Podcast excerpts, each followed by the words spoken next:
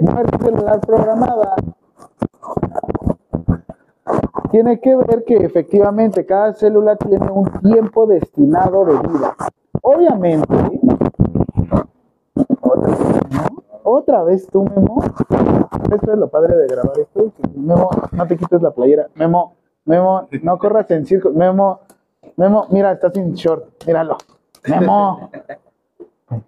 Ya cuando lo estés escuchando. No, Memo, ah, aleja eso de mí. Bueno, a ver, tráelo. Memo.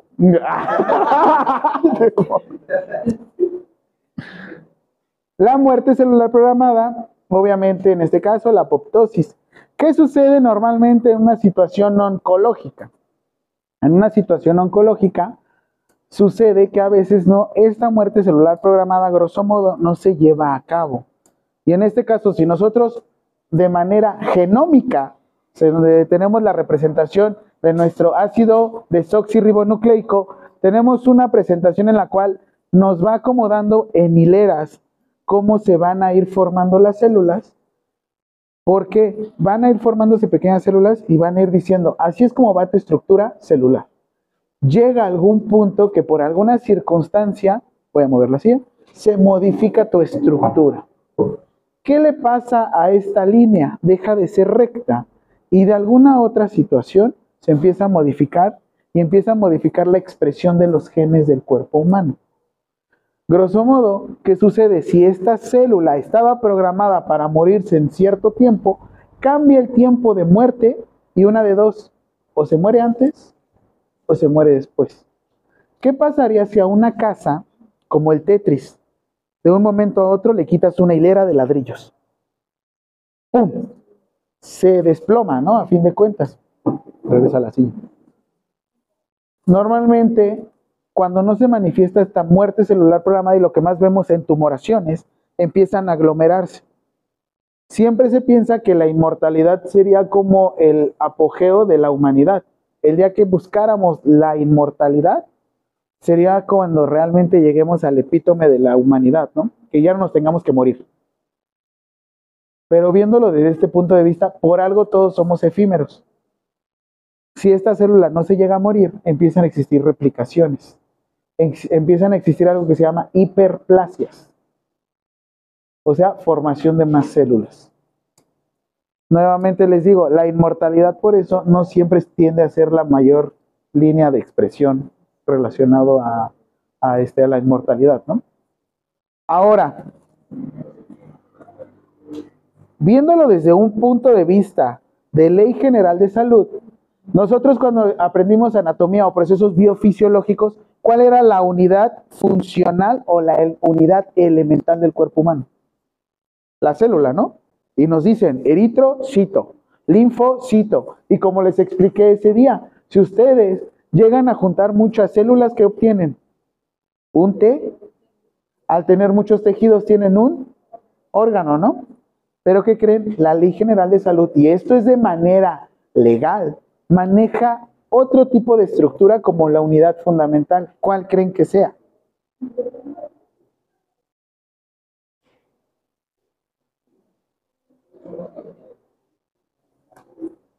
¿Cuál creen que sea? La unidad funcional que llega a manejar la Ley General de Salud.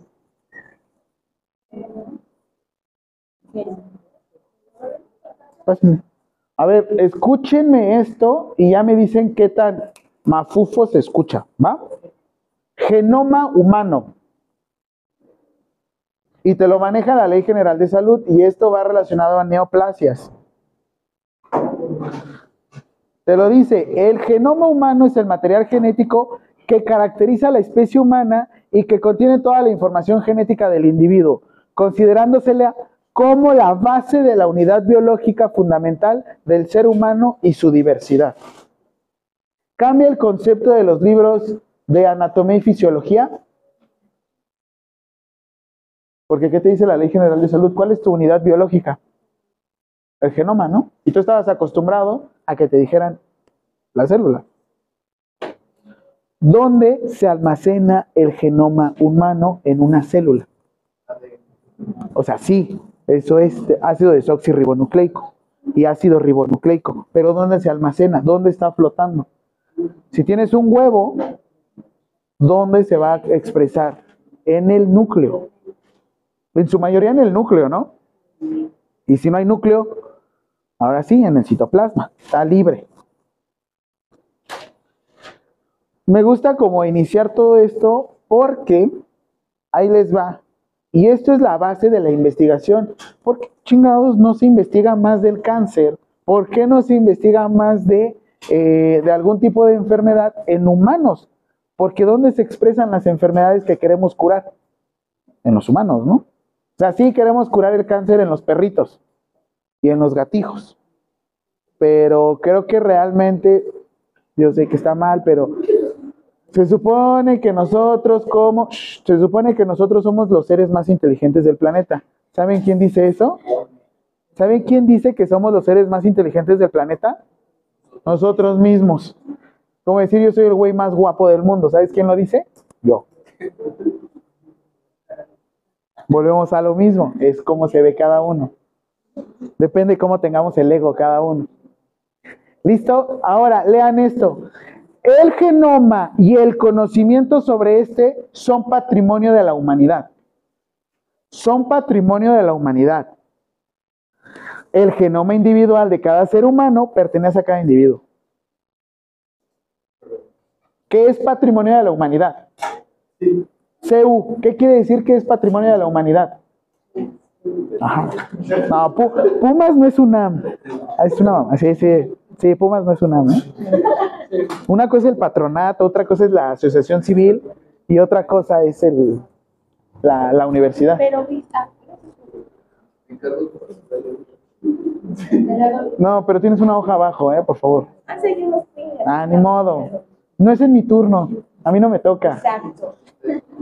Aquí, ahora sí que genoma humano, todo el mundo lo podemos estudiar pero cuando quieras hacer cualquier modificación, cuando quieras hacer cualquier modificación es bajo tu propio riesgo. ¿O qué te da la interpretación del genoma humano? Todos lo podemos estudiar, ¿no? ¿Qué se han dado cuenta? Que cada país llega a manifestarse de manera diferente. Cada país tiene diferentes causas de muerte diferentes causas de muerte cada país. ¿Qué sucede? Porque genómicamente nos estamos expresando todos diferentes. ¿Han visto la obesidad de, un, de una persona en Estados Unidos a la obesidad que nosotros tenemos? ¿Cómo es? ¿Cómo es la obesidad del... No, los dos pueden ser mórbidos, pero si se dan cuenta, el, el, este, el norteamericano es parejo, ¿no? Y nosotros, ¿cómo somos? Viscerales. Normalmente tenemos el abdomen. Si se dan cuenta, uno tiene que ver por el consumo de grasas y el otro tiene que ver con el consumo de carbohidratos. Una cosa es grasa exógena que consumes de la dieta y otra cosa es grasa que tú generes, endógena. ¿De dónde lo vas a generar? Los hidratos de carbono en que se convierten para poderse almacenar en el cuerpo humano. Triacilglicerol triglicéridos, pues.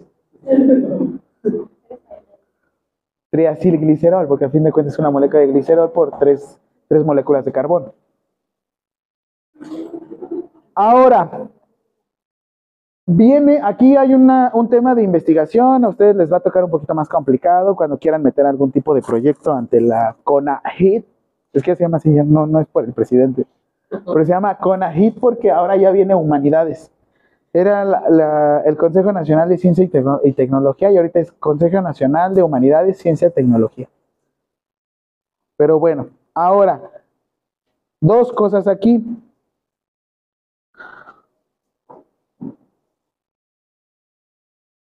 Imagínense que sea tan problema de salud pública el cáncer que tuvieron que generar un registro Nacional de Cáncer. De cáncer, dice Deadpool. Ah, ya vieron el tráiler, se ve bueno, ¿no? Imagínense llegar a un punto en el que tuvimos que generar un registro nacional de cáncer. sea, llega un punto en el que es un problema que una es la cuarta causa de muerte. Y no nada más, si dijéramos cáncer, por ejemplo, decimos COVID. O decimos influenza. O decimos enfermedades nefrológicas o cardiovasculares.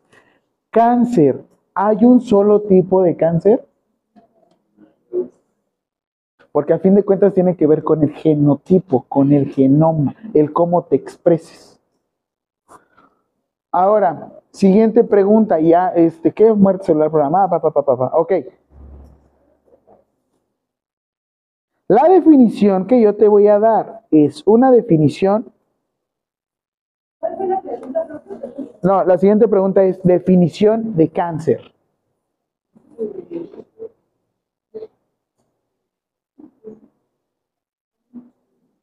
Te vas a ir a cualquier norma oficial mexicana.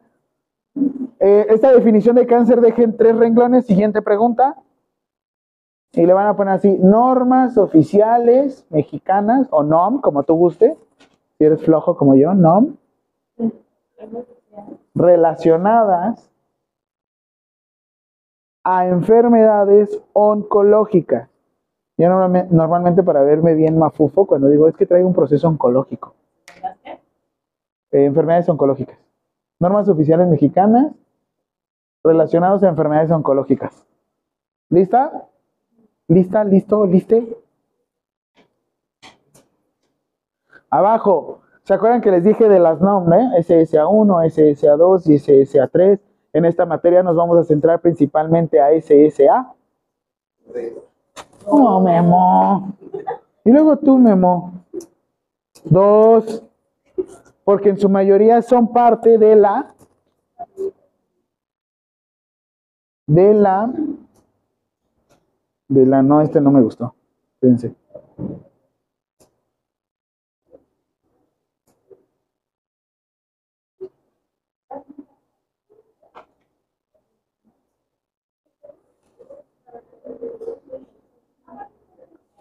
¿Qué dice ahí? ¿Subsecretario de qué? ¿Quién era nuestro subsecretario de Prevención y Promoción para la Salud en el tiempo de COVID?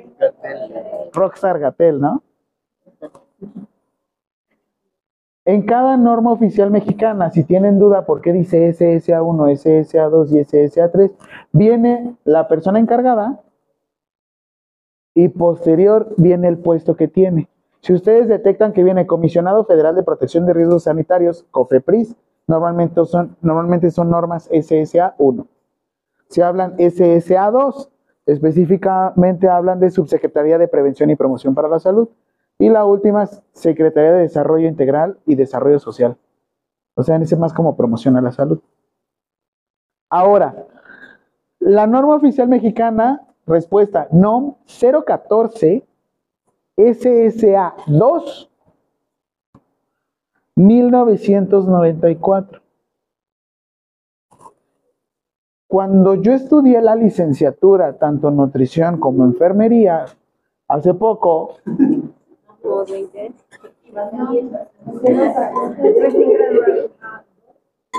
este se llamaba, era Grupo Silvan. Era, antes de ser, la VM antes de ser Grupo Loret, era Grupo Silvan. Ya, ya tiene sus ayeres, hace 20 años. Ahora, norma oficial mexicana SSA 2 1994. Nombre completo, aquí no se me vayan a confundir y les voy a dar un antecedente gigantísimo. Esta norma oficial mexicana, la 014, habla prevención, así ponle con todo y pelos, prevención, detección, coma, diagnóstico, prevención, coma, detección, coma, diagnóstico. Ay, Memo. ¿Qué pasó, Memo? ¿Te me estás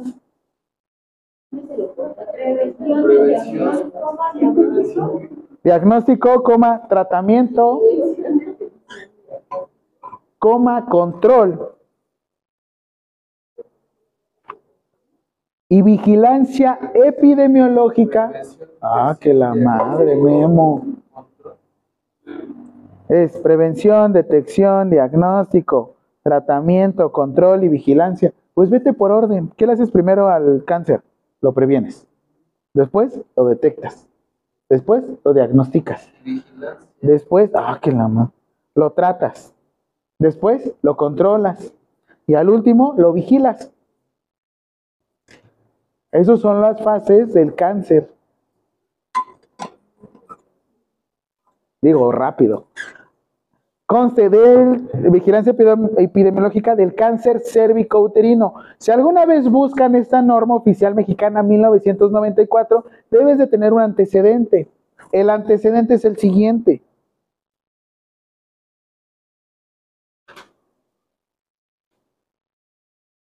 Es normal que del diario oficial de la federación tú llegues a encontrar. Esta no la notes, nada más quiero que la leas. Dice, modificación en 1998, se hace una modificación a esta norma oficial mexicana de 1994, porque antes se llamaba de esta forma, ponme atención, prevención, tratamiento y control del cáncer del cuello de útero y mamario. Así se llamaba la norma. Cáncer de útero, mío. Ay, no, ya, ya pasó quincena, tengo dinero. Del cuello de útero y mamario de la atención primaria. Así decía. Este es el antecedente que te daba a entender a fin de cuentas cáncer relacionado, fin de cuentas en su mayoría, mujer. Ahora mi pregunta para ti, licenciado. ¿Solamente da en el, eh, solamente da en el cuello del útero cáncer? Por eso se hizo esta modificación. El cáncer mamario también se expresa diferente, diferente perdón, al cáncer cérvico-uterino. Sin embargo, pese a ser la misma patología, ¿por qué los separaron?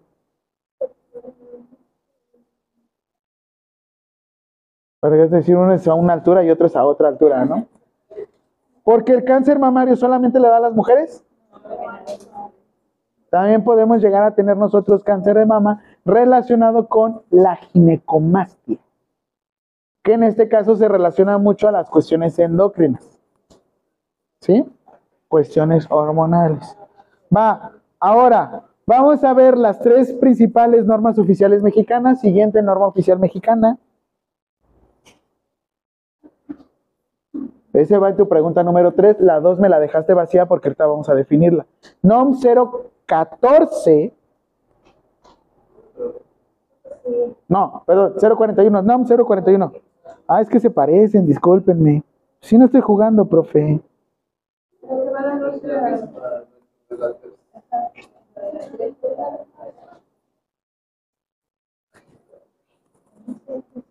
¿Sí? Ay, perdón. Es que me confundo porque uno es la 014 y la otra es 041. Maldita dislexia.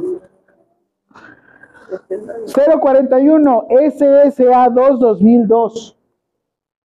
Nuevamente, SSA 2. 2002. Nombre para la prevención, diagnóstico, Prevención, diagnóstico, tratamiento. ¿Qué? No, es la respuesta de la 3. O sea, en la misma 3 va la primera respuesta de cáncer cervicouterino, va la segunda respuesta de cáncer de mama. Prevención, diagnóstico, tratamiento, control y vigilancia del cáncer de mama. ¿Vieron cómo ya lo separaron de la anterior norma oficial mexicana? Mama. Mamá.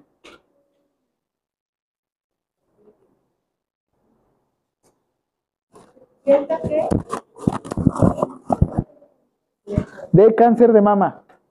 ¿Sí? Es que la, la, pregunta es normas oficiales mexicanas relacionadas a enfermedades oncológicas. ¿Qué tiene tu ojo? Se cierra. ¿O me coquetea? Ajá. Como en el teletón me hacen. No, cáncer. ¿Qué otra norma oficial mexicana ah, relacionada con cáncer? Les estoy abriendo así porque quiero que vayamos viendo.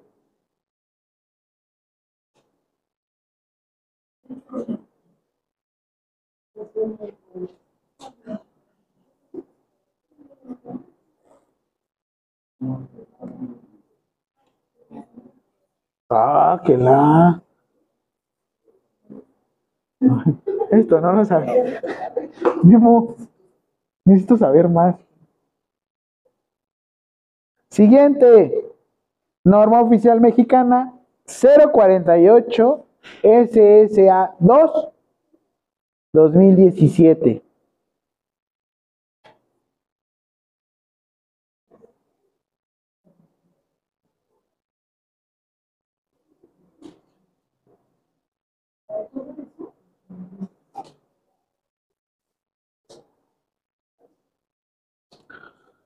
Para la prevención, diagnóstico, no prevención, detección, diagnóstico, tratamiento, vigilancia y promoción de la salud sobre el crecimiento prostático benigno, hiperplasia de próstata y cáncer de próstata.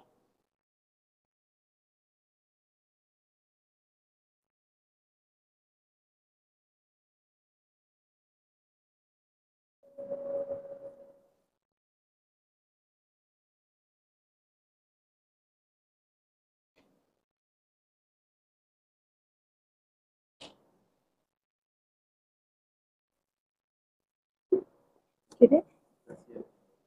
Pues, no, porque como me toca correr ahorita, voy a estar. ¡Wow! No me compré una ensalada. ¿Ya?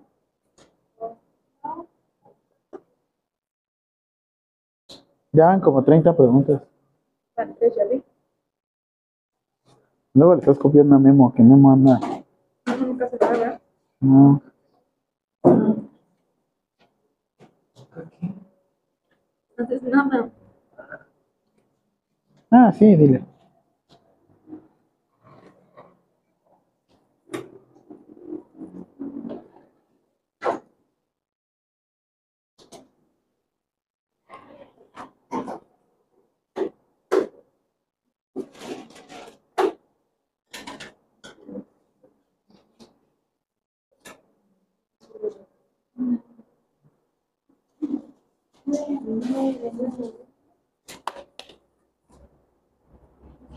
¿Qué más? ¿Qué más? Ese no que a ti te espera, apoyemos al teletón. Esa es la entrevista de trabajo cuando a ver, un, dos, tres, cuatro, desde el inicio. ¿Ya?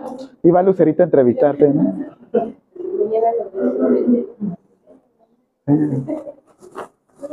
¿Ya? Ahora, vamos a meternos a cada una de las normas oficiales mexicanas porque tenemos que ver la segunda pregunta, que es definición de cáncer. Te vas a ir a, las, a la 2. Va.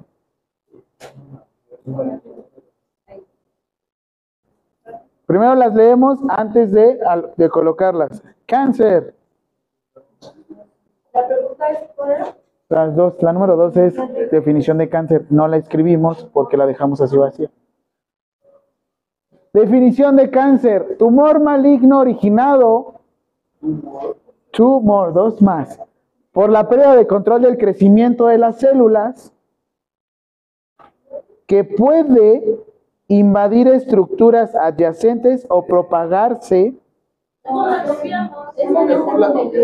Espérense, quiero que vean de las otras definiciones, de las otras, de las otras normas. La madre. Para eso tomo.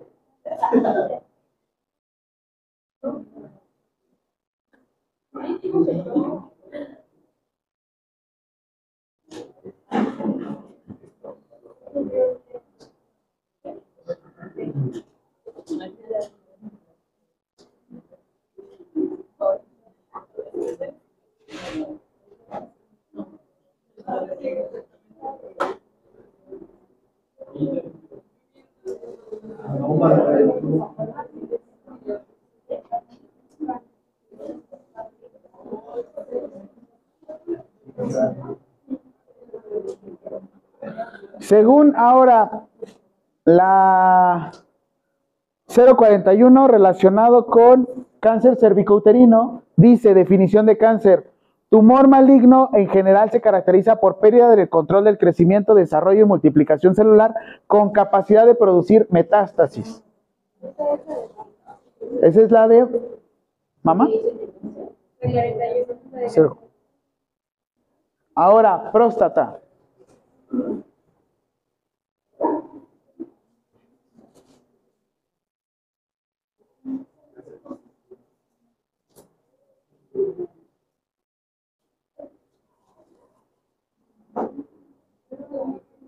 Tumor maligno en general que se caracteriza por la pérdida del control de crecimiento, desarrollo y multiplicación celular con capacidad de producir metástasis.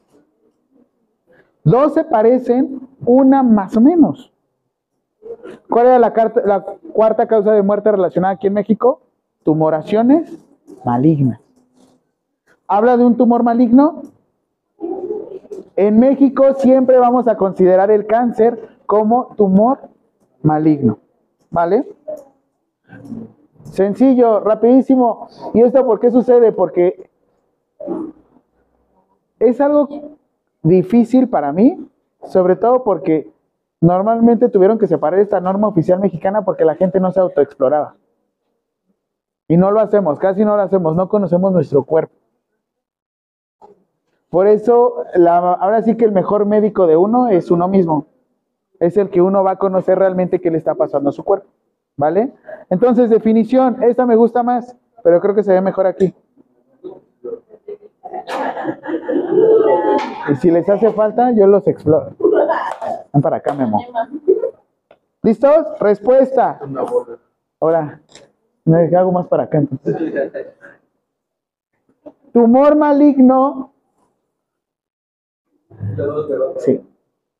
Esa es la respuesta. A ella le van a poner tumor maligno en general que se caracteriza, por pérdida en el control de crecimiento, desarrollo y multiplicación celular.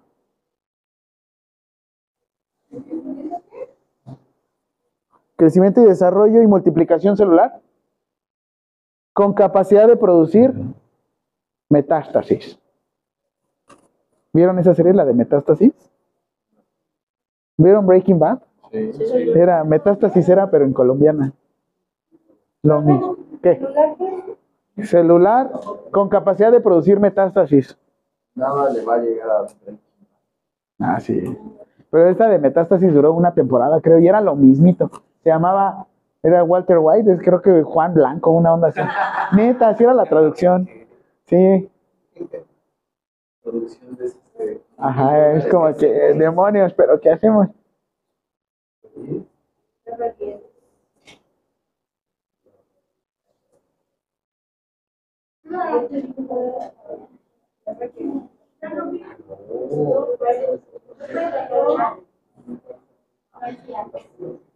¿Feliz?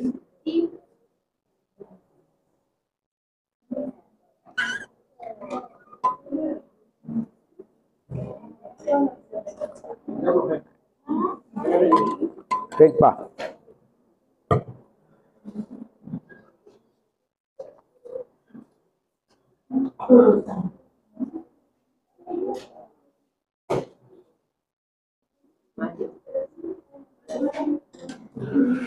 Aquí me encanta porque, siguiente pregunta, definición de metástasis.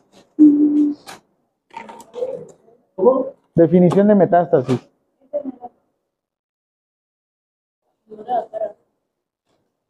¿A Memo?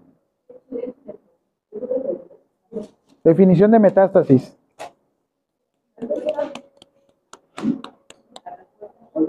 La misma definición de metástasis se dieron cuenta que de las tres, no, las dos decían que puede generar metástasis.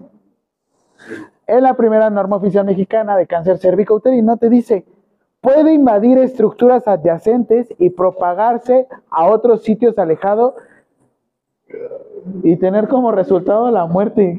¡Qué horrible postiza! Metástasis es capacidad de una célula. Ya, Mariana. Mala. Mariana Mala. Capacidad de una célula que puede invadir estructuras adyacentes. La definición de metástasis. Ah, ya, Aline. Desde el principio, mi nombre es Jaime. Vengo a sustituir a su profesor Sa- Said, que decía bomba. Capacidad de una célula que porque quiso canalizarse entre ustedes. Ay, perdón. La verdad es que me llevo con ese güey, así es que. Que Ah, obvio que no. ¿Cómo que voy a conocer? ¿Sí?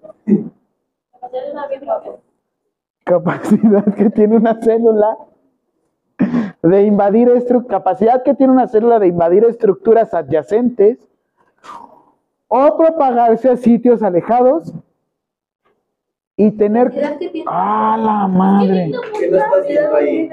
Gracias, gracias, Memo, gracias. Ahora dale un rodillazo hacia atrás.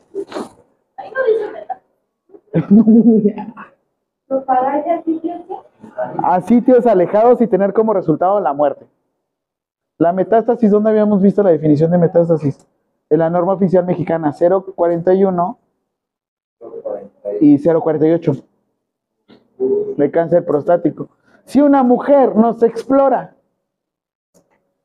¿qué pasará con un hombre, un adulto mayor que le diga, señor, es necesario que se explore su próstata? Ay, no, no, es de salida, no de entrada.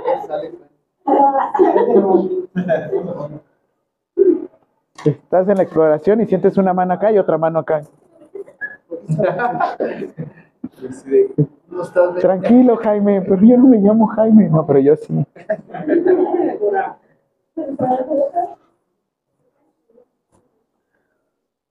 Normalmente cáncer, cuestiones oncológicas, pues obviamente como todo debemos de saber tratarlas, manejarlas. ¿Por qué?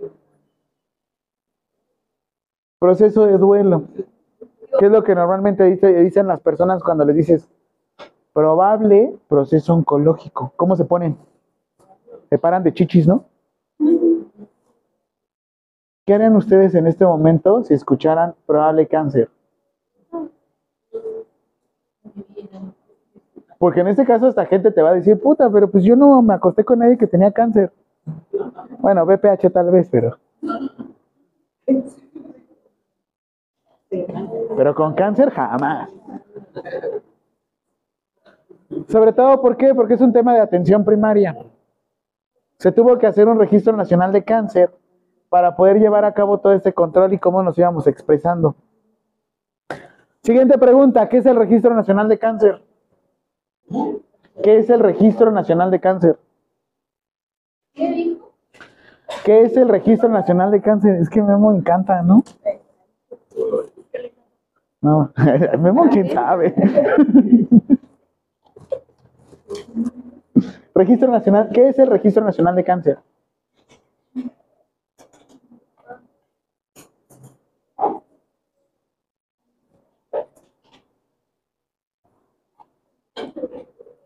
Respuesta, base poblacional.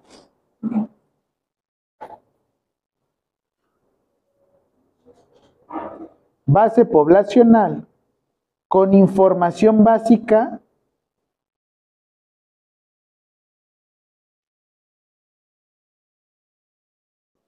en materia de salud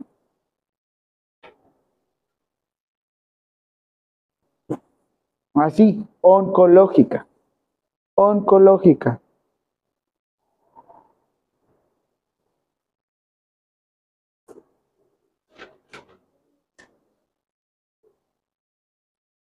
Siguiente pregunta, información que información que se recaba en él y ya le vas a poner así para que ya no te confundas. Información que se recaba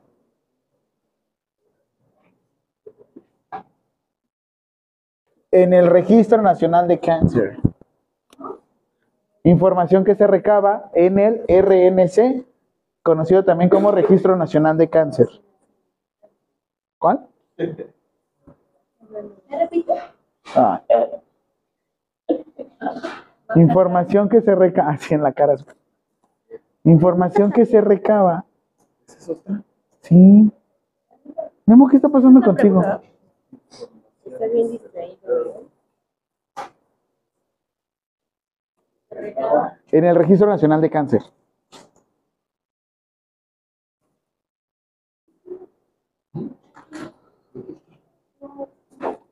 Ahorita ya hay muchas jurisprudencias por esto, ¿eh? Se los prometo. Ya están demandando, ya están denunciando a gente que le está diciendo, listo, usted ya es libre de cáncer, pensando que ya se curaron. En el Registro Nacional de Cáncer, lo que nosotros decimos es que cuando van a tratar con, con pacientes oncológicos es, señora, una vez, señor, señora, una vez que usted ha manifestado cáncer, ya no se quita. Simplemente entra en remisión.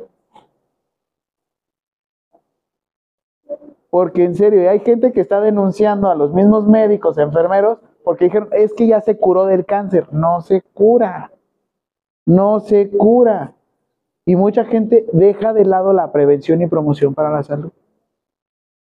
Si ustedes se van a dedicar a quirófano, se van a dedicar a, a cuestiones oncológicas, es importante que hay, un, hay una cuestión en Ley General de Salud que se llama salud ocupacional. La salud ocupacional dice que por el simple hecho de dedicarnos a un oficio o a una profesión, vamos a desarrollar ciertas patologías. ¿Cuál creen que sea la lesión mayor de un enfermero, enfermera, enfermere? La infidelidad. No, no es cierto. Uno, burnout. Tiene que ver sobre todo con estrés, ansiedad y manejo de inteligencia emocional. Porque estamos locos en enfermería. Y otro, enfermedades osteoarticulares, eh, osteoarticulares relacionados con el mal manejo de una técnica en la transferencia de las personas. Se supone que nosotros sabemos movilizar, ¿no? Ahí están las enfermeras con la ropa interior pegadita, pero levantándose. No como yo, que se sientan. Y no usan sus fajas. Va, siguiente, ¿qué datos son? Respuesta, datos relacionados vamos a tener. La respuesta de la pregunta de qué datos se recaba en el Registro Nacional de Cáncer es identidad. Ah, Identidad. identidad. Historial ocupacional y laboral, así, identidad, coma, historial ocupacional y laboral, y ahora van a poner otro rubro, otro asterisco, otro punto, lo que sea, ahí mismo en esa pregunta. Pregunta, ¿será el mismo tipo de cáncer que yo llegue a o que yo llegue a desarrollar si yo me dedico a realizar estudios con este con rayos X por, por estar, si yo trabajo en imagenología, será el mismo cáncer que yo tenga en imagenología, al mismo cáncer que yo tenga si yo trabajo en medicina interna?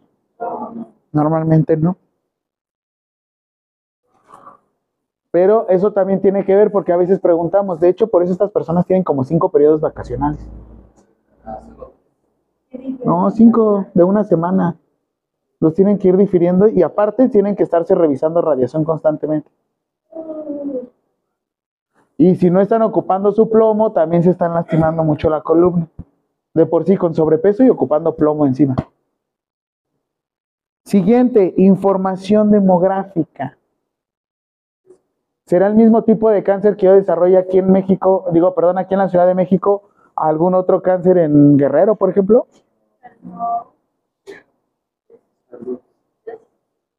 Normalmente aquí en la Ciudad de México se expresa mucho el cáncer relacionado con vías respiratorias, o sea, cáncer de pulmón.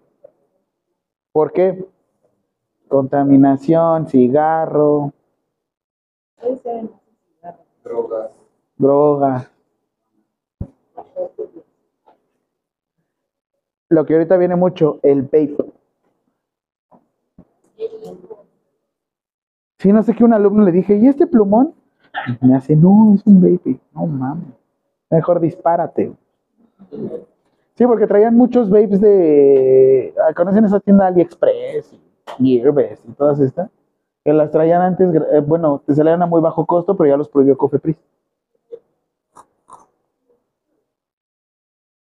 Ahora, le van a colocar siguiente rubro, información de tumor, dos puntos.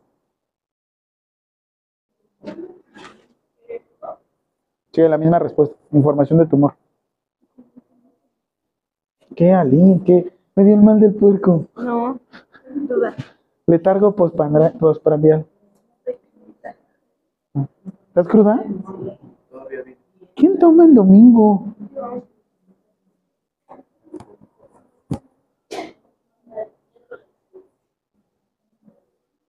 Ya, información del tumor. Van a ponerle fecha de diagnóstico de cáncer. Fecha de diagnóstico de cáncer, localización anatómica,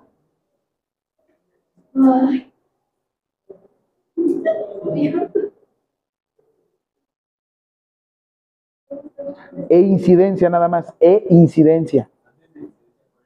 Normalmente tiene que ver la lateralidad, o sea, en dado caso, si tú tuviste cáncer de mama al lado izquierdo, tienes que ver si vas a presentar lado derecho. Pero por eso les digo, depende del caso. La incidencia.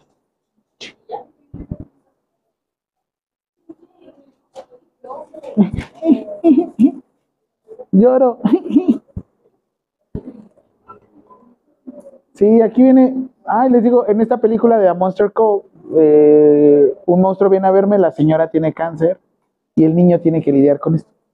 De la muerte, no quiere dejarlo. Está pesada.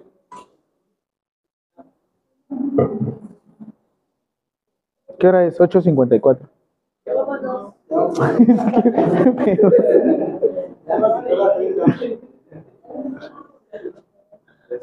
Tratamiento y siguiente punto, tratamiento y seguimiento del cáncer.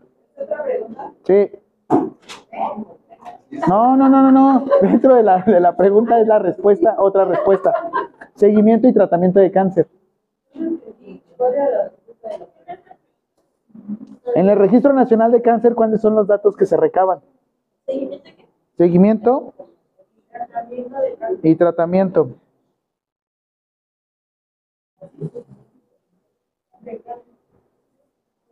Eso es con respecto a una persona. Ya si están sacando datos más de investigación, ya debemos de saber, por ejemplo, la fuente, en que es, ahora sí que, ¿de dónde sacaste tratamiento y diagnóstico para la persona? Porque eso también, el oncólogo debe de decir por qué se está basando en darle ese tratamiento a una persona con cáncer. Y en este caso, si hay alguna otra información, o sea, en este caso que tuviera, por ejemplo, virus del papiloma, del papiloma humano, que fue lo que le ayudó a desarrollar cáncer de mama.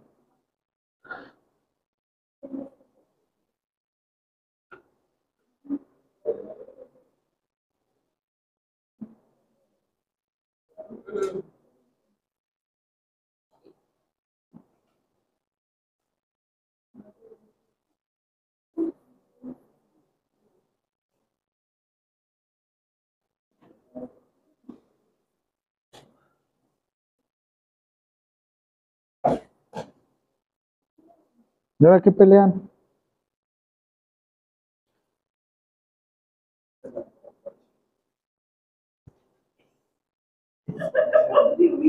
Sí.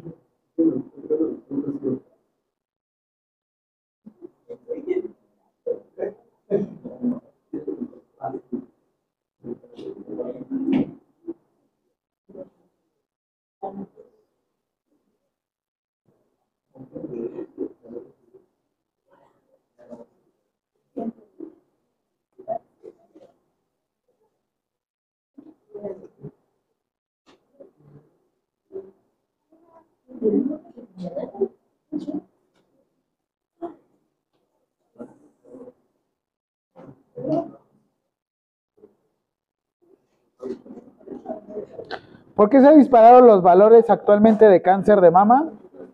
Hay muchos factores de riesgo y un factor de riesgo que se está utilizando mucho ser nulíparo.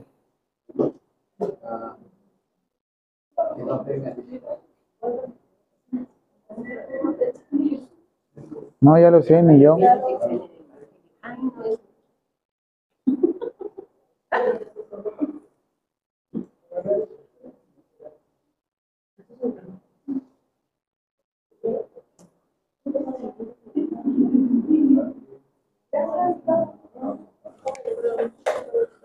Normalmente creen que lleguen en fase de atención primaria para detección de cáncer de mama.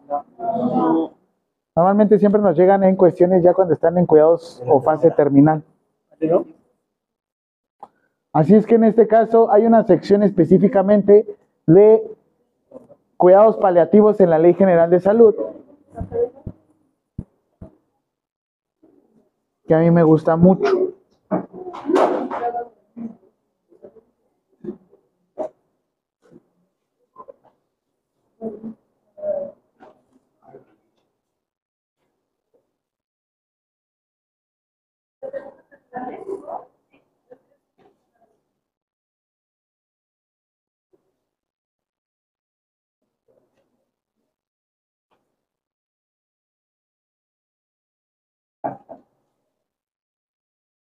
Siguiente pregunta, definición de cuidados paliativos.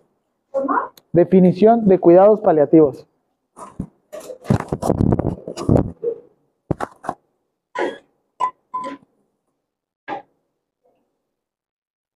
Me profe, te voy a pegar. ¿Por qué? No nos está burlando de ti. Sí. De hecho, me dijo Perla, no, pues ¿quieres dar esta materia? Está Lindsay, ¿no puedo burlar de ella? Claro. Definición de cuidados paliativos.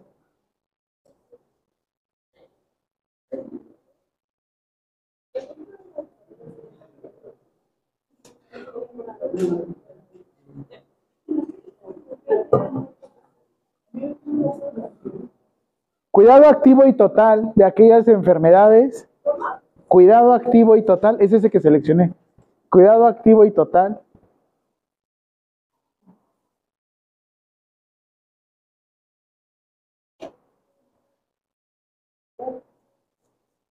de aquellas enfermedades que no responden a tratamiento curativo. Mire su manita, ¿no? Ay, sí, hablo de tu manón. Mire, nos veríamos muy mal. No. No, no, así caminando por la calle. Así. Y yo haciéndote, mi amor, mi amor, ¿a dóde vas? ¿Qué le pasa, profe? ¿Por qué? Me sonó mi mano. A mí también.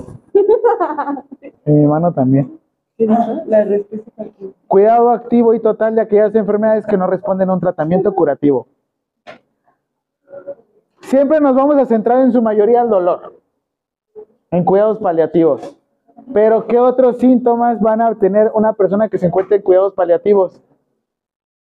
Aquellas personas que literal comen y vomitan. Emesis. ¿Cuál otra? Comen y literal van al baño. Su cuadro diarreico. ¿Qué dijo ese? ¿Epetis o qué? Opesis, ay, qué tonto.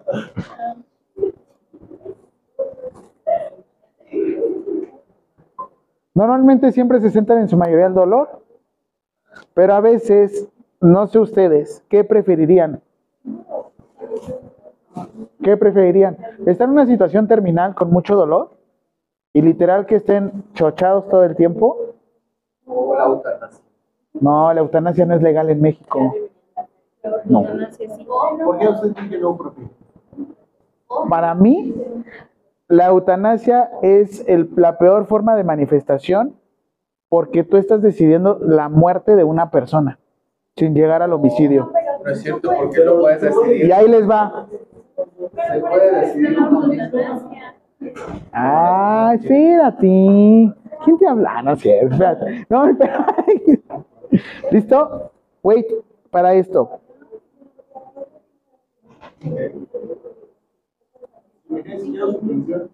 ¿Mande?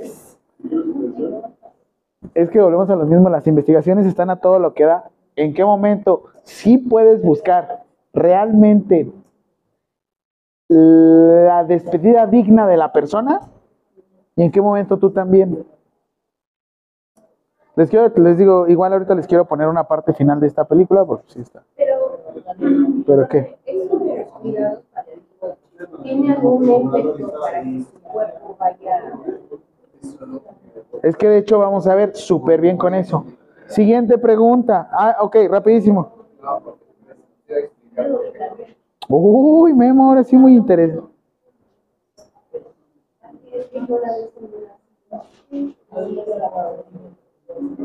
Típico, ¿no? Definición, esta no es pregunta, esta no es pregunta. Definición de, definición de homicidio. Al que prive de la vida a otro se le impondrá de 8 a 20 años de prisión. ¿Va? Sencillo. Ahora, ¿qué sucede en esta parte? Dice, al que prive de la vida a otro por petición expresa, libre, al que prive de la vida a otro por petición expresa, libre, reiterada, seria e inequívoca de éste, siempre que medien las razones humanitarias y la víctima padeciera una enfermedad incurable en fase terminal, se le impondrá prisión de 2 a 5 años, pese a que tú practiques la eutanasia y lo hagas de la manera más humanitaria posible, está penado. No se llama suicidio. Y eso, eso no es un delito. Ni modo que te procesen porque te automataste. No pasa nada, entonces no pasa nada. Que la revivan y la digan, no, Es que ahora les va otra cuestión. Una cosa es la obstinación terapéutica. ¿No les ha pasado de esa gente que dicen, es que yo quiero que viva?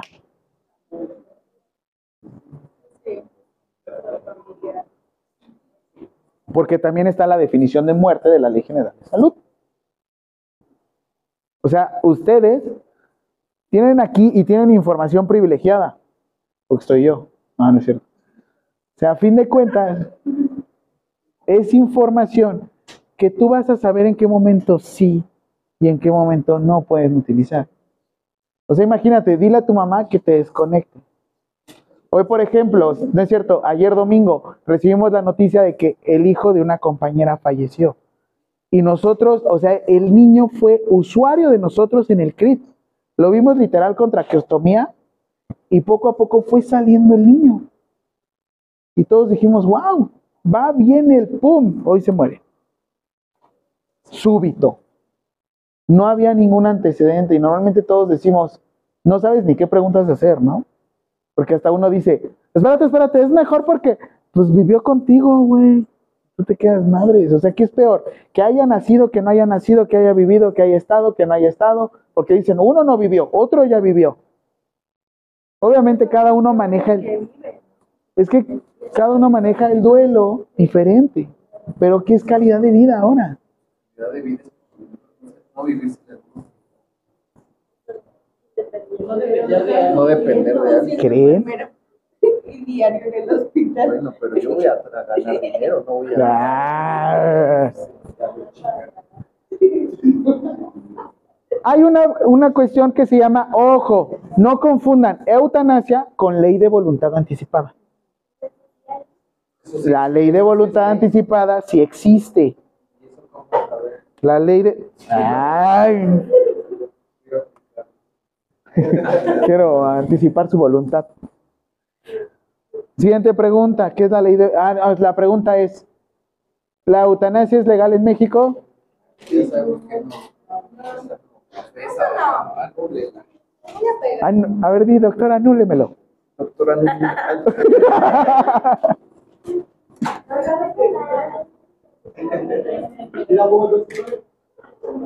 ¿Mande? Sí, ya la pusieron, ya. La eutanasia es legal en México, le van a poner no, según el Código Nacional, Código Penal de la Ciudad de México. Y le van a poner penal de la Ciudad de México.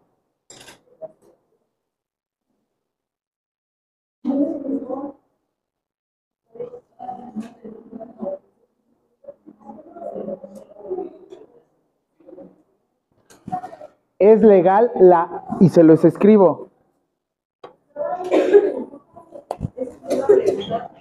No,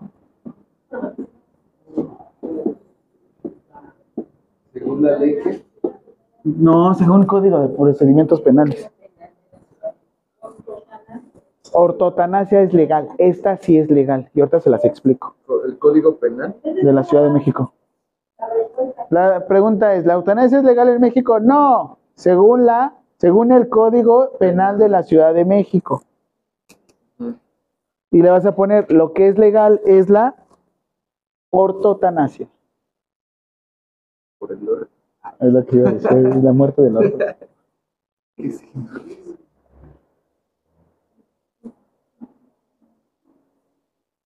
Siguiente pregunta, ¿qué es la ley de voluntad? ¿Qué es la voluntad anticipada? ¿Qué es la voluntad anticipada?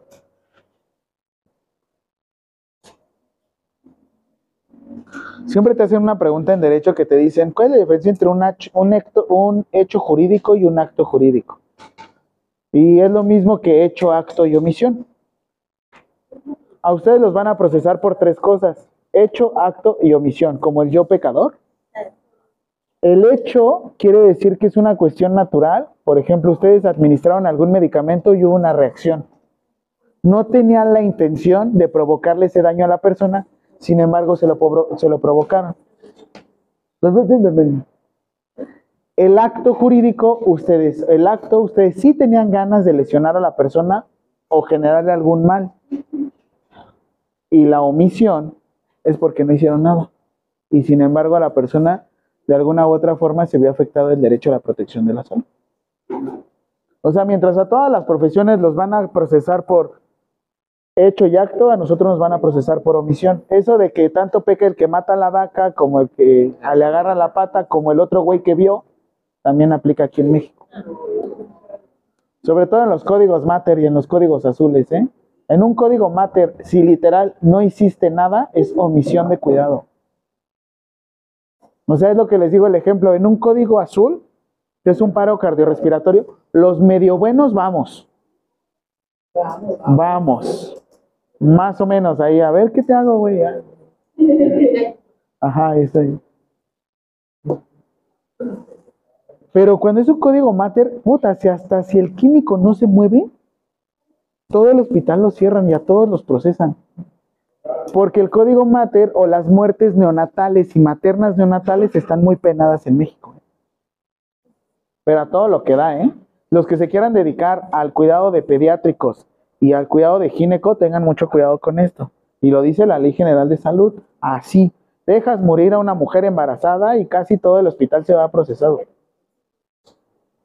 Y es que mucha gente dice, es que es la expresión más bonita, que nazca un bebé, cuidado, porque es en serio. Siempre dicen, hay un parto, hasta un policía lo atiende. Por eso las parteras, por eso están los licenciados en enfermería, por eso ustedes también les están dejando, o por eso también nos están dejando medicar. Para que no digan, ay, a mí no me tocaba, ¿eh? Dijeron, no, güey, aquí en la Ley General de Salud dice que porque te dejamos medicar es porque tú sabes. Así es que o lo haces o lo haces. Pero es que no sé, ah, ese no es mi pedo. Nuevamente quédense con esa frase. El desconocimiento de la ley no te exime de sus responsabilidades. ¿eh? El que tú no conozcas que tú puedes prescribir medicamentos, si tú no prescribiste el medicamento adecuado en la hora adecuada, ese fue tu pedo. ¿Vale? Ahora, ¿qué es la voluntad anticipada? Es no alargar ni acortar la vida.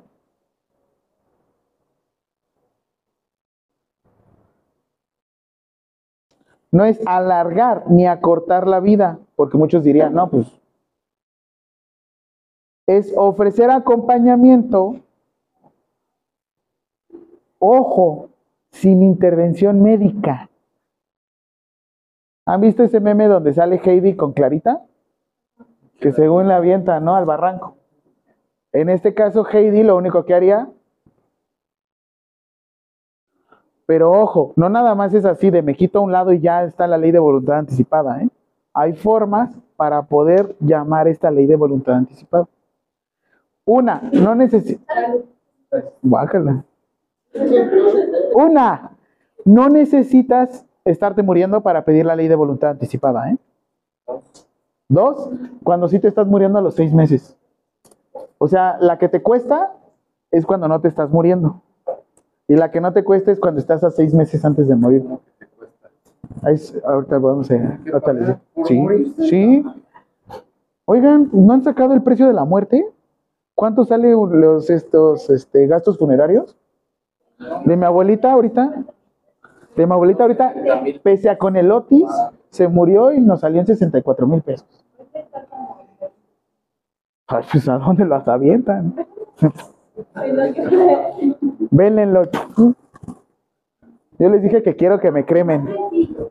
Ah, yo quiero que me, yo quiero que me cremen, que me metan un puñado de palomitas y se haga un desmadre. Acá en la funeraria, no man. Como pavo relleno. Ajá, paz. Ya así yo muriendo, me meten un puñado de y pum, vale. Las únicas ciudades, eso sí, son 14 entidades federativas que nada más tienen permitido la ley de voluntad anticipada, no todos, ¿eh? Se supone que creo que en noviembre hubo un decreto para que esto fuera ya nacional, al igual que la interrupción legal del embarazo, pero todavía no la aprueban, ¿eh? Tengan cuidado. Es lo mismo del consumo este, de la marihuana, todavía no se puede. El consumo recreativo, a menos de que pidas un amparo, el amparo te sale en alrededor de 29 mil pesos. No, 18 mil pesos. Mi papá lo tramita por si quieren. Por si alguien quiere estar moto todo el tiempo. Y yo la distribuyo. ¿Cuáles son los estados que los cuales la tienen permitido? Obviamente Ciudad de México, porque todo lo demás es provincia. Coahuila, Aguascalientes, San Luis Potosí, Michoacán, Hidalgo, Guanajuato. Gue- Guanajuato. Ahí están, ¿verdad? Guanajuato, ¿ya eh? Guerrero, Nayarit, Estado de México, Colima, Oaxaca, Yucatán y Tlaxcala. ¿Qué es un Tlaxcala? Tlaxcala, háganme el fregado favor. ¿Alguien aquí es de Tlaxcala? No, ¿verdad? No, ¿verdad? Ahora,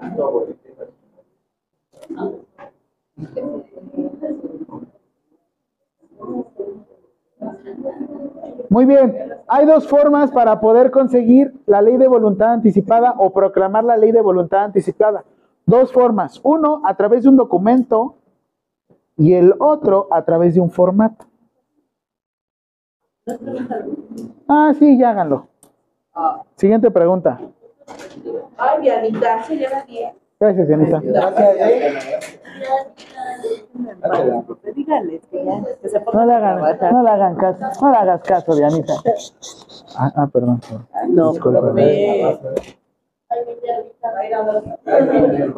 La pregunta es, ¿cómo se solicita? Pero ¿por qué tú no nos vas a dar el cuestionario de... Se supone que hoy, el jueves. Ya tenemos Sí. Eh, el jueves. No, no sé, creo que es el lunes. A ver, ahorita les digo. Es que ya enviaron el correo, pero la neta no lo abrí. Tenía cosas más importantes que hacer.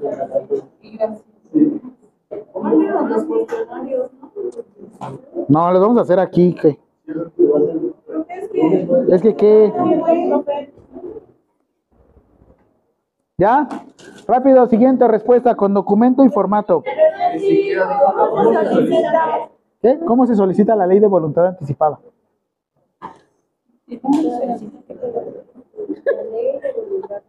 La ley de voluntad anticipada.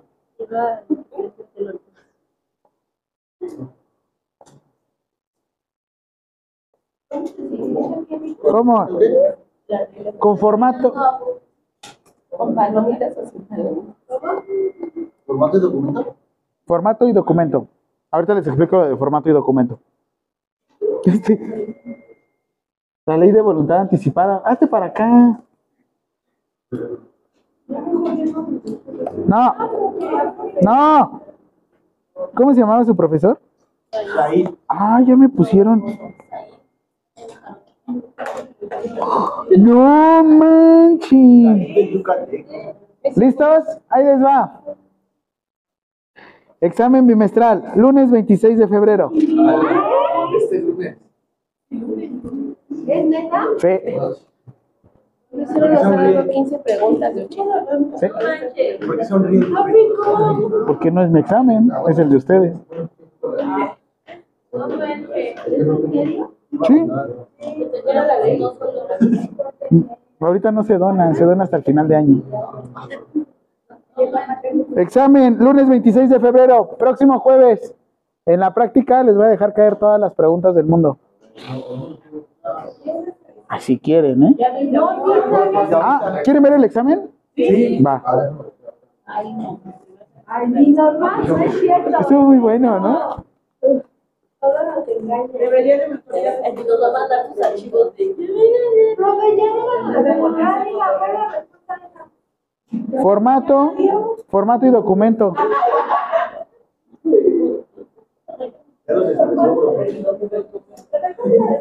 Formato y documento. ¿Sí? Formato, rápido. Ser mayor de edad. Estar en pleno uso de facultades mentales. Son las... No, no, no. Nada más se los estoy explicando. Esto no lo anoten. Dije documento y formato, relájense. Les dije, anoten. No. Documento y formato. ¿Listos? Son las 9.20 de la noche. Les acabo de decir que su examen es la próxima semana. ¿Están en pleno uso de sus facultades mentales? Entonces ustedes no pueden llenar el, la ley de voluntad, el formato de ley de voluntad anticipada. Acudir ante un notario público. El notario público de aquí cobra 18 mil pesos. El de aquí al ladito. Sí, el de aquí. El, para el formato de ley de voluntad anticipada. El de que está aquí como a cuatro cuadras para adentro. El que está sobre Coyoacán, a notaría 276, está cobrando alrededor de 25 mil pesos. Es que ahí les va. Si ustedes alguna vez, si alguna vez les toca atender a una persona que ya tiene formato o documento de ley de voluntad anticipada, ustedes ahora se pueden hacer acreedores a una sanción si meten las manos. Por eso les estoy diciendo. ¿Me pueden poner atención, por favor? La siguiente pregunta, profe. No, ninguna. Elegir un representante o un representante sustituto y firmar ante dos testigos y presentar una identificación oficial vigente. Este es el documento. Dice cubrir el costo. ¿Mande? ¿Para qué representante? Por tus cosas. ¿Quién se va a quedar con tus cosas? Si no tienes bienes, Se vienes. No, las deudas ya no se. Ya es ilegal que se transfieran. Y siguiente, formato. El formato es al revés. Debes generar un formato, firmar ante dos testigos, nombrar un representante, identificación oficial y ¿qué crees? Este se valida con una nota clínica. ¿Qué necesitas para entrar en este formato? Que en menos de seis meses te mueras. Que ella no te cobra. Y ahí ya no te cobran. Ahí está, mi amor, dile. A, a ver, ahora pregunta, en este caso, si él tiene cáncer y apenas llevan dos años viviendo juntos, ¿quién va a tomar la decisión? No. Sus familiares.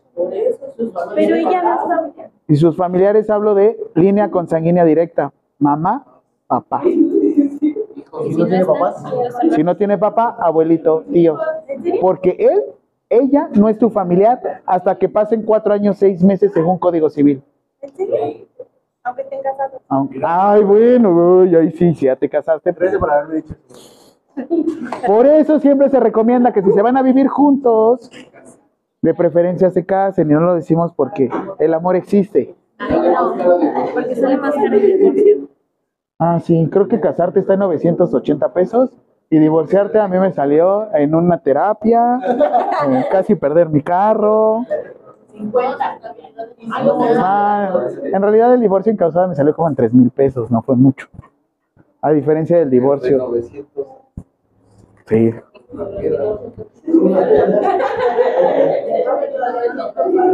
Que todavía no lo puedo superar. Ya se va a casar, por eso Sí, me quiero casar. Oh,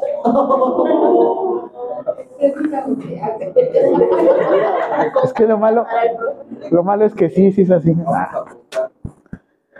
Ok, actividades de detección de cáncer de mama, ya estaba venir en su práctica, la la la, por si en dado caso se llega a meter la profesora. Oye, ¿oyeron? Oiga, ¿qué tal que escuchas? ¿Sí los escuchan? ¿Ella? Perla. No, no. ¿A Leti? No. No, a Leti no. Ah, es que no he subido las clases. Ahorita las. No, mañana las subo. ¿Qué es esa cara aquí? Todos me pueden hacer esa cara menos. Va, siguiente. Fases para detección del cáncer de mama. Ya, nada más era con el formato y el documento. Ya nada más quería como un poco de acervo cultural.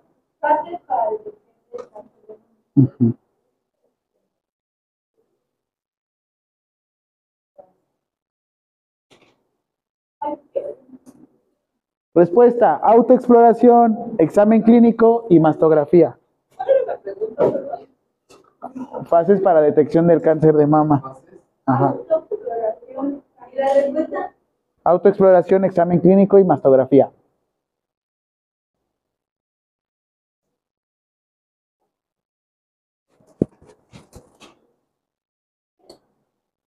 Examen clínico y mastografía. ¿Cómo se llamaba la norma oficial mexicana? El nombre, el nombre para la detección, prevención, diagnóstico, tratamiento, Vigilancia, prevención. Esa pregunta va a venir en su examen. El cómo se trata el cáncer. O cómo se mane cómo se hace el manejo de cáncer. Y se acuerdan de la norma oficial mexicana. ¿Sí? El nombre completo. ¿Sí?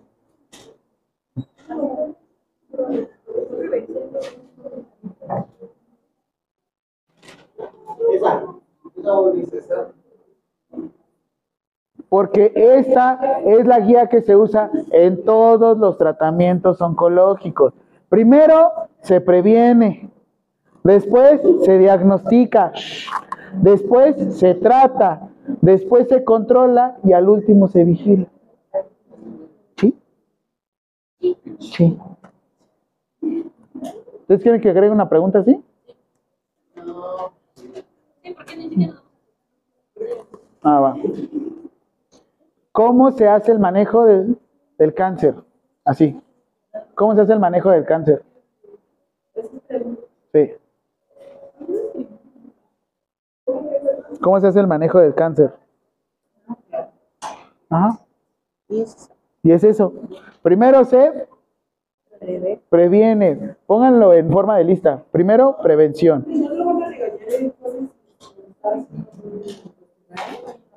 Sí. Pero por eso si viene Vamos a la. tener Por eso si viene vamos a tener nuestra coartada. Ah,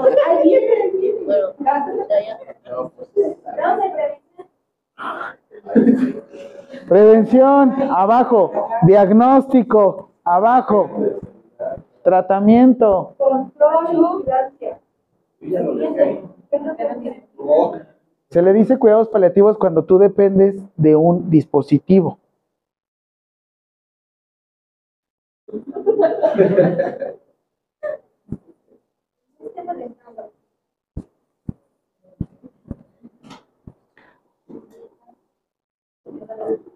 ¿Te caigo bien mal?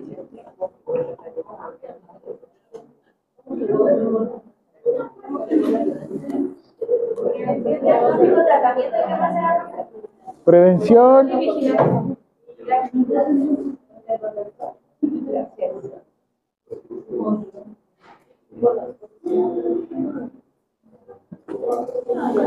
factores de, factores de riesgo de desarrollo de cáncer. Factores de, die- de riesgo de desarrollo de cáncer.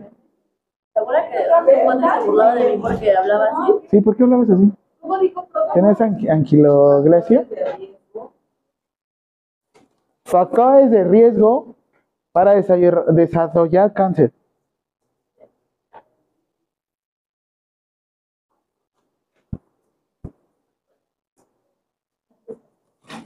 Y luego de aquí todavía usan el transporte público.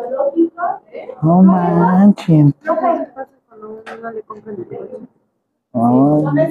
Sí. Respuesta. Así lo van a poner. Grosso modo, biológicos, dos, iatrogénicos o ambientales. Biológicos, dos, iatrogénicos o ambientales. De historia reproductiva y de estilo de vida. Ahorita te explico qué onda, Kut. Ya vi tu cara así. Toda guapa. De historia reproductiva. guapa y estilos de vida.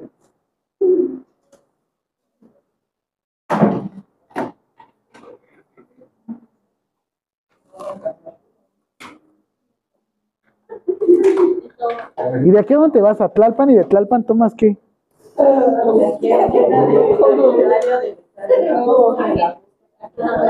No, pues es que yo también tomo Tlalpan. Luego es- Por primera vez me pide, mira.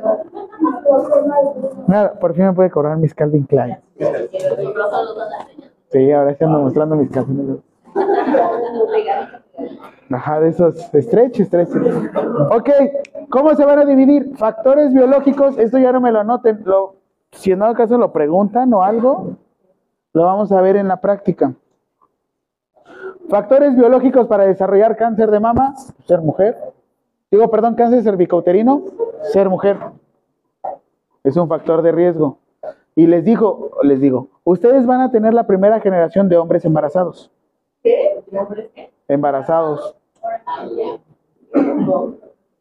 ¿Qué pasa si vas ahorita a Niños Héroes y pagas 5,300 pesos? Te cambian tu género. Todos tus papeles, documentos. yo, me, yo, me, yo me identifico como mujer. Listo, papi o mami. Listo. Ustedes van a tener esa gente que se va a embarazar y va a decir, él es hombre. Y si tú no me tratas como hombre, yo te voy a denunciar, porque me estás discriminando. Pero ¿cómo se trata un hombre? ¿Cómo tratas a un hombre como embarazado? Eso no es cierto, profe.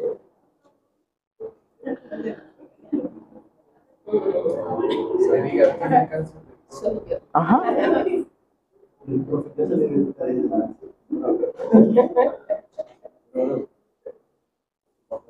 Mm, mm, mm. ¿Cómo se llama esta madre?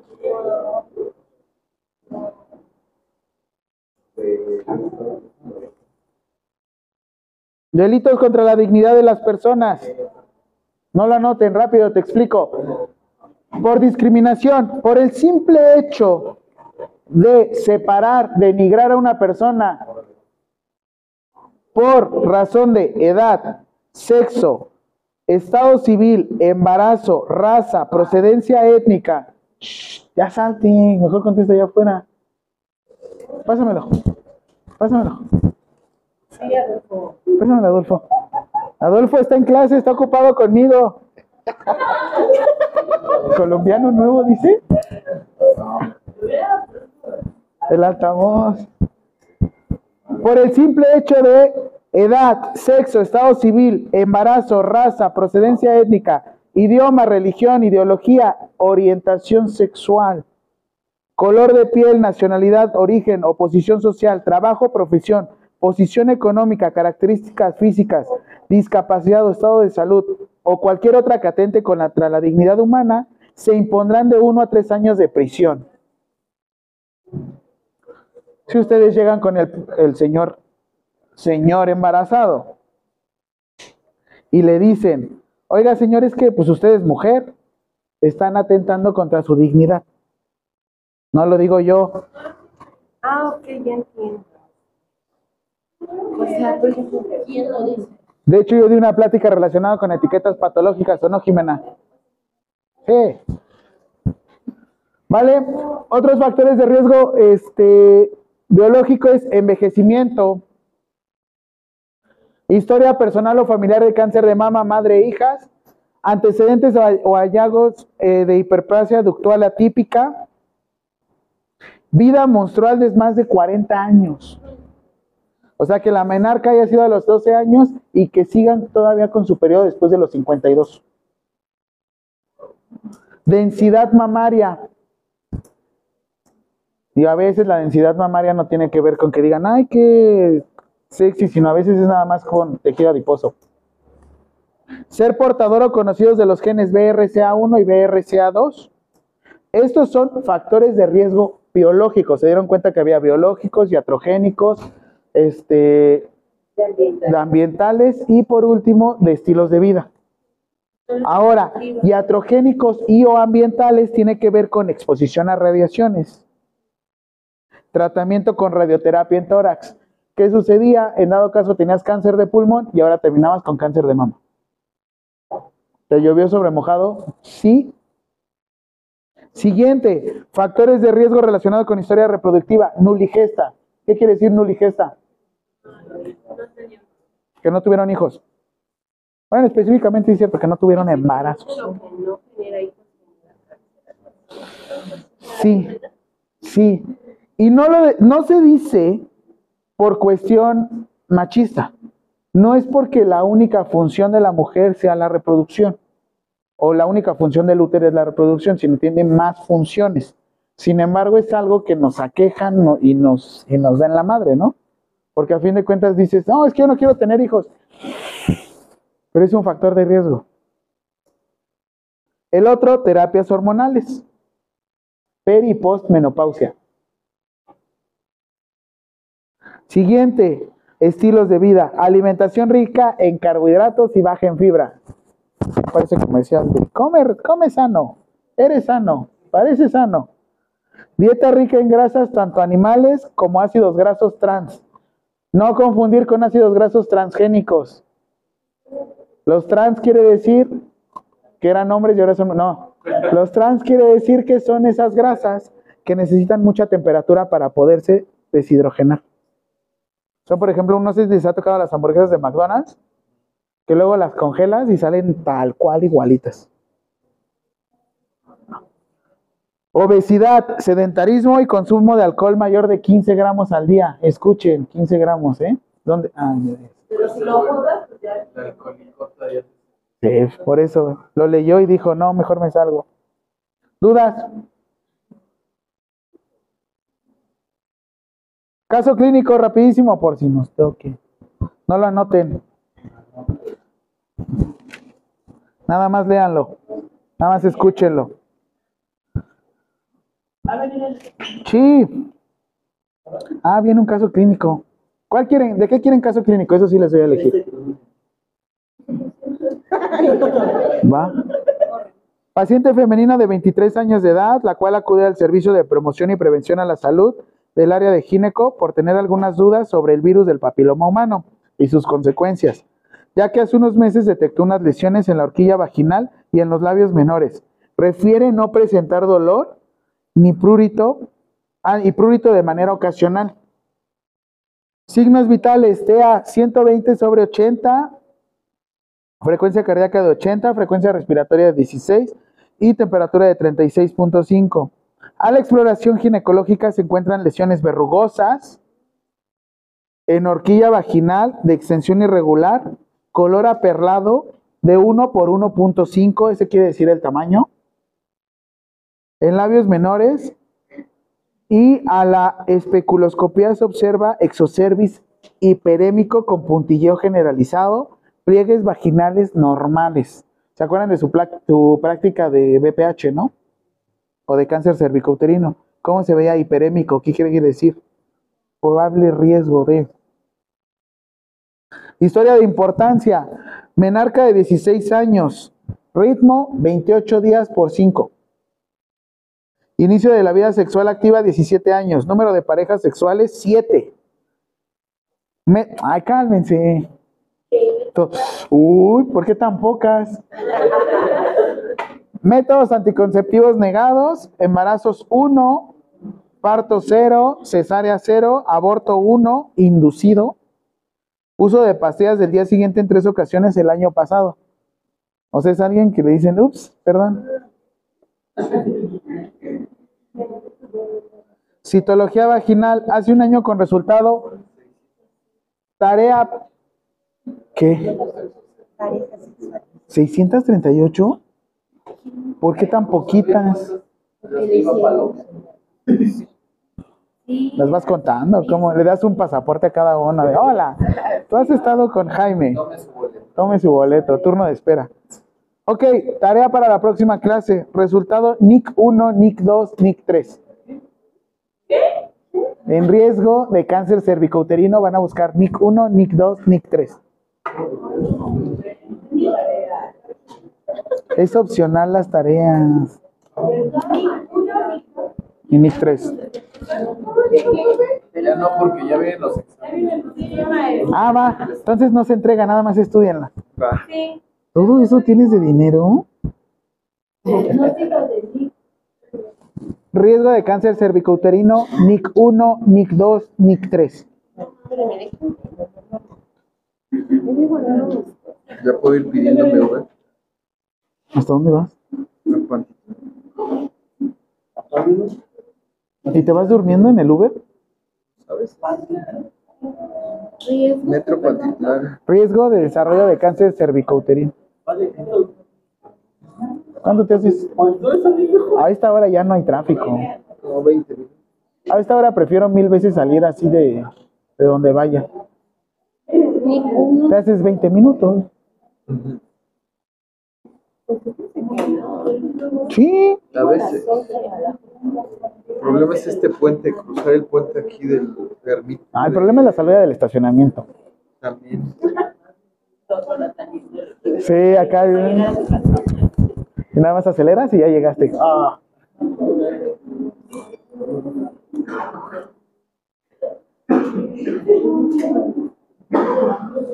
¿Dudas? Próxima clase. Se traen otra vez su portada. Se traen su portada. ¿Hoy la trajeron? Ah, ¿hoy la trajeron ya arreglada? No, no vino la chica, pero me mandó mensaje. El próximo jueves me la traen arreglada. ¿Sí? Vamos a hacer lo siguiente. Voy a meter solamente dos equipos. Si no hay nadie, de una vez me voy de corrido y les dicto las, las preguntas. ¿Ah? ¿Sí?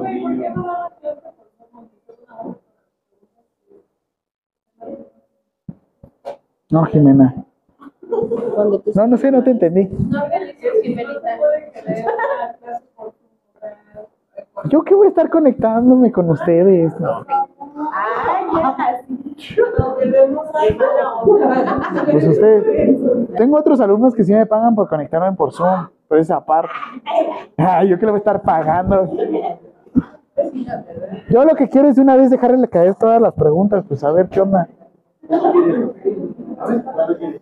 Traigo la terminal de Mercado Libre, ustedes sabrán. Meses sin intereses. La comisión la pagan ustedes, yo no, ¿eh? ¿Qué hora es?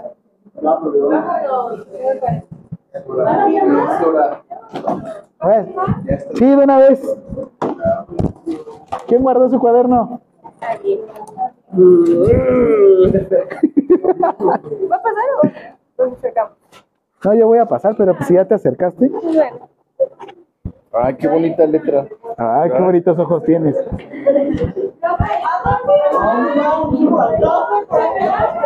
Tú muy bien.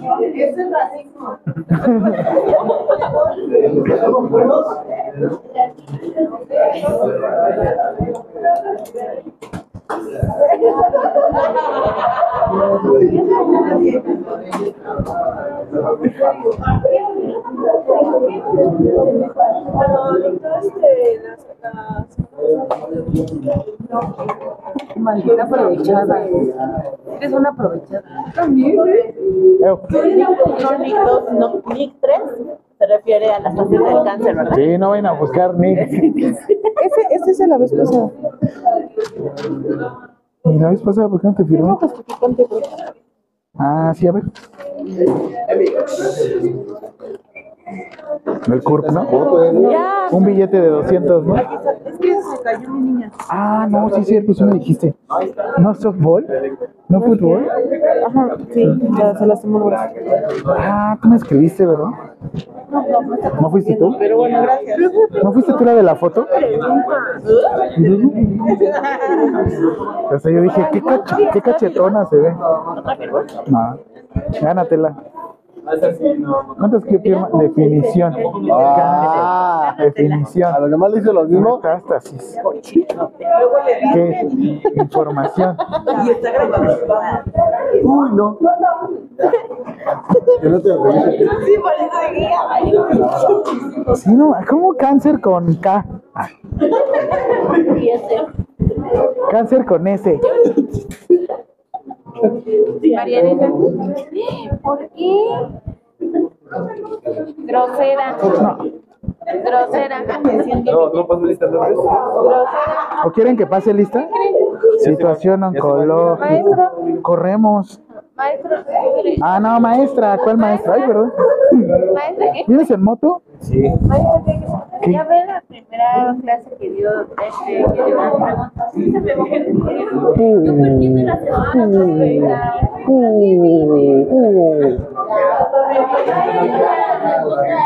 Nueve. Quítate la pluma de la boca. No sabes dónde está esa pluma. Sí, sí sabes.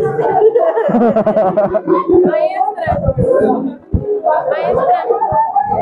Fírmame ya. Le.